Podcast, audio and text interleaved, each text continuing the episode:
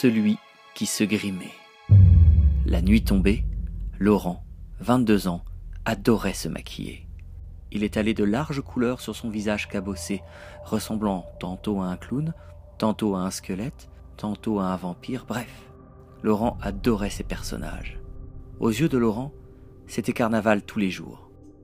En cette nuit de septembre, alors que l'automne venait de frapper, obligeant les badauds à porter veste et écharpe, Laurent se grima en épouvantail. À 23 heures, le jeune homme aiguisa sa lame fétiche et quitta son squat numéro 2, celui situé le long de la voie ferrée. Fredo et Dan venaient de se faire virer d'un pub. Les deux potes éméchés déambulèrent à travers la ville jusqu'à se perdre dans une lugubre impasse. Se dressant du haut de ses deux mètres dix, Laurent l'épouvantail tenait son couteau de cuisine. Les deux fêtards éclatèrent de rire. Ils cessèrent leur moquerie lorsque le géant fit un pas, se plaçant sous la lueur jaunâtre d'un réverbère. En panique, Dan et Fredo trébuchèrent.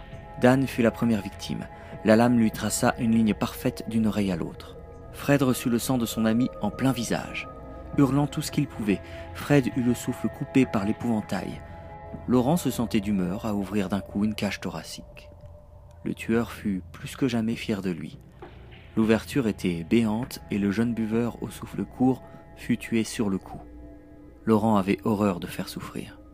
Tiens, du A positif, une teinte qui conviendra très bien pour le maquillage d'Halloween, se dit Laurent. En effet, Laurent teintait une partie de ses cosmétiques avec le sang de ses victimes.